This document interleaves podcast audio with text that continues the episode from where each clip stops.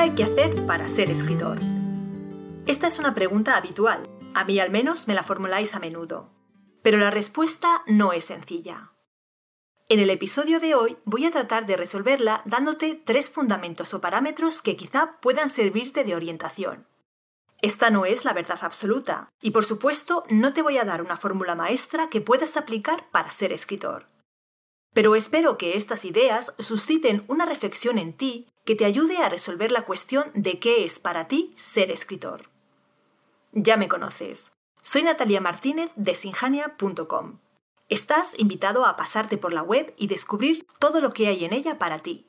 Estupendos cursos para escritores, pero también un blog con literalmente cientos de artículos y una comunidad para compartir tus inquietudes.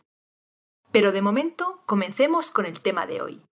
¿Qué hay que hacer para ser escritor? Para comenzar, habría que empezar por definir qué es exactamente un escritor. Y aquí, de nuevo, la respuesta no es fácil. Para unos, escritor es el que escribe.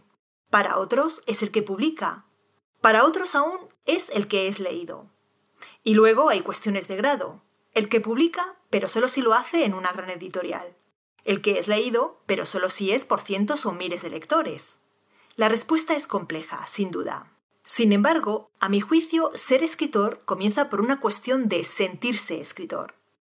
Es decir, es una cuestión de percepción interna. Cuando te sientes escritor, actúas como un escritor. Y cuando actúas como un escritor, eres escritor.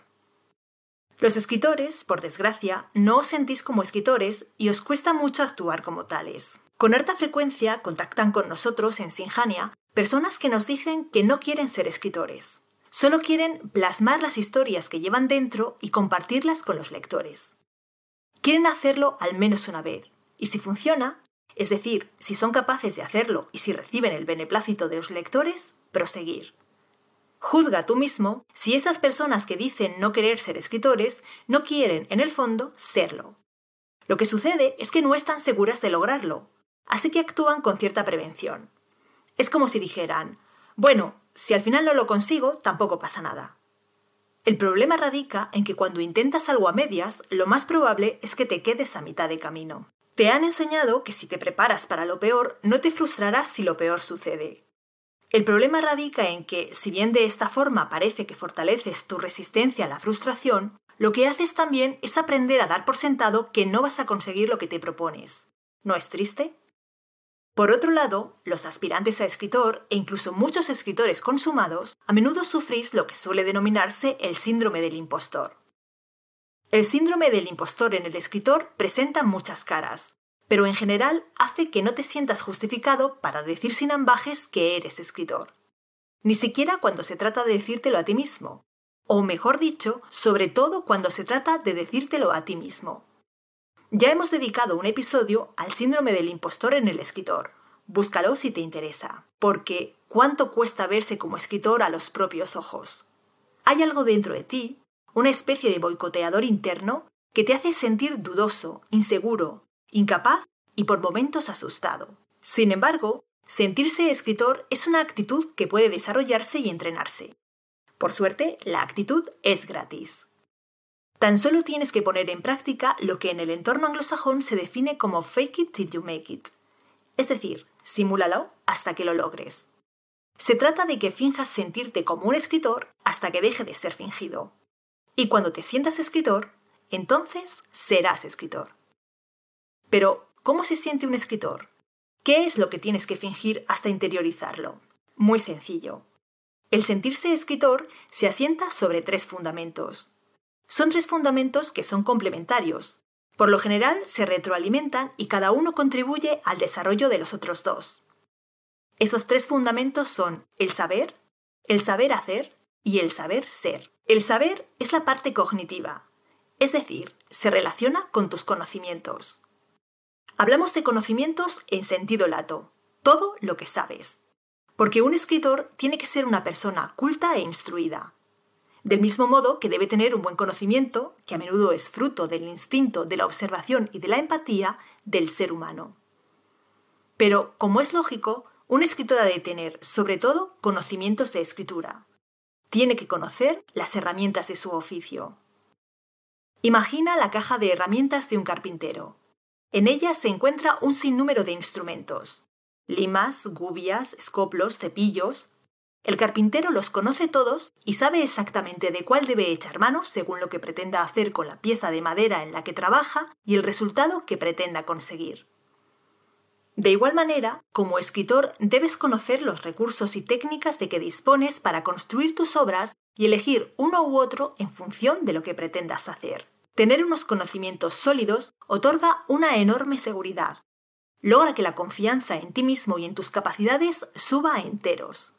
Por eso el saber es básico para sentirse escritor y sobre todo para llegar a ser escritor. Si quieres saber, Seguro que te interesa el curso de escritura creativa que comienza el próximo lunes 3 de octubre. Con él aprenderás, durante tres meses, más sobre los recursos y técnicas del escritor. Trama, estructuras, ritmo, diálogos, personajes, estilo. Tendrás todos los conocimientos teóricos que necesitas para crear narraciones expresivas y memorables. El plazo para unirse al curso ya está abierto. Sigue el enlace que encontrarás en la caja de descripción y no te quedes sin tu plaza. Por su parte, el saber hacer se corresponde con la parte de la aplicación, es decir, cómo aplicas lo que sabes. Como puedes comprender, el fundamento del saber por sí solo no es suficiente. Necesita complementarse con la práctica. Tener conocimientos, por grandes que sean, sirve de poco si a la hora de la verdad no sabes cómo ponerlos por obra y aplicarlos a tus textos cuando los concibes y mientras los escribes. Por supuesto, necesitas realizar una práctica intencional. Esto significa ser consciente, en un primer momento, del recurso o técnica que estás utilizando y qué objetivo persigues al usarlo. En este momento, contar con un guía experto que te indique si estás aplicando de manera correcta tus conocimientos es muy recomendable. Así podrás pulir defectos y estar seguro de que sabes poner en práctica tus conocimientos. Por eso, en el curso de escritura creativa, junto con todos los conocimientos teóricos que necesitas, tendrás propuestas de escritura para que los pongas en práctica. Y el feedback de tu profesora, que comentará contigo tus ejercicios para así ayudarte a mejorar. Como decía, la guía es recomendable en un primer momento. Pero cuando gracias a la práctica interiorices el conocimiento, este será un caudal que fluirá libre y sin necesidad de ayudas. Saber y saber hacer se dan la mano, el uno es el origen del otro, pero ambos se necesitan mutuamente.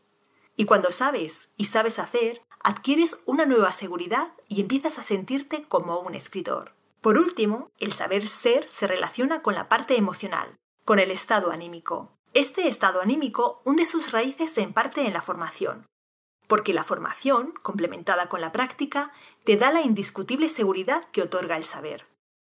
Muchos bloqueos, miedos a la hoja en blanco, inseguridades, abandonos de novelas y desazones escritoriles varias, se producen porque en tu foro interno sabes que no estás preparado y, en consecuencia, sospechas que no lo estás haciendo bien. En ocasiones, de hecho, estas sospechas se confirman. Es lo que pasa cuando accedes a un poquito de conocimiento, como el que te brinda el curso de escritura creativa. De pronto vislumbras todo un mundo de posibilidades y, al echar la vista atrás, comprendes cuántos errores cometías y lo mucho que has mejorado. Por eso, el curso de escritura creativa cambiará para siempre tu relación con la escritura, porque te dará la confianza, la claridad y el conocimiento que buscas. Es cierto que en los primeros momentos de la andadura de un escritor, la sensación de inseguridad y de inadecuación pueden ser fulminantes. Pero reconocer una carencia es el primer paso para enmendarla y comenzar a hacer las cosas mejor. ¿Cómo? Aplicándote al saber y al saber hacer. No obstante, no quiero engañarte. La parte del saber ser escritor requiere de un trabajo continuo. No solo porque la formación y la práctica son constantes en el oficio de escritor, como en casi todos los oficios, por otra parte, sino porque ese boicoteador interno del que hablábamos antes nunca se cansa de hacer de las suyas.